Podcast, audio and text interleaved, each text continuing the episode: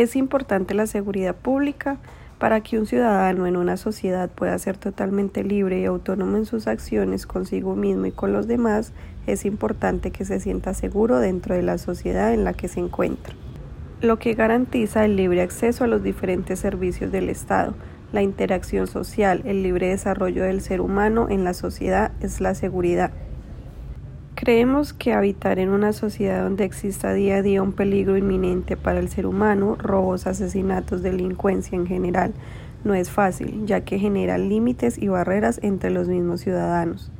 ¿Quién no ha sentido miedo de cruzar por cierta zona de la ciudad ya que tiene fama de ser una zona peligrosa?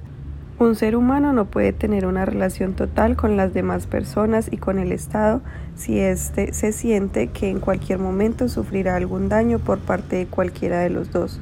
Es importante garantizar la interacción social si hay ciudadanos con miedo de salir a las calles, a ejercer su derecho y cumplir con sus deberes. Solo imaginemos si el miedo se apegara a todos los ciudadanos de una sociedad que ninguno saliera de sus casas por miedo a sufrir cualquier daño, que no existiera confianza mutua entre nosotros mismos, que no confiáramos más que en nuestra propia sombra.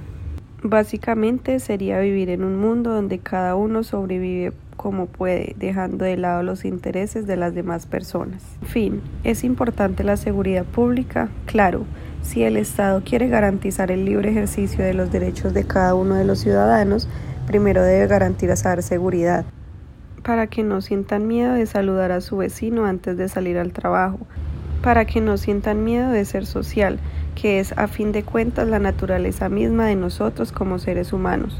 En conclusión, ya habiendo entendido el concepto de libertad de locomoción, espacio público y seguridad pública, es fácil concluir que la seguridad de los ciudadanos es fundamental para el desarrollo de una sociedad ya que la mutua confianza con las demás personas en sociedad es lo que constituye sociedad.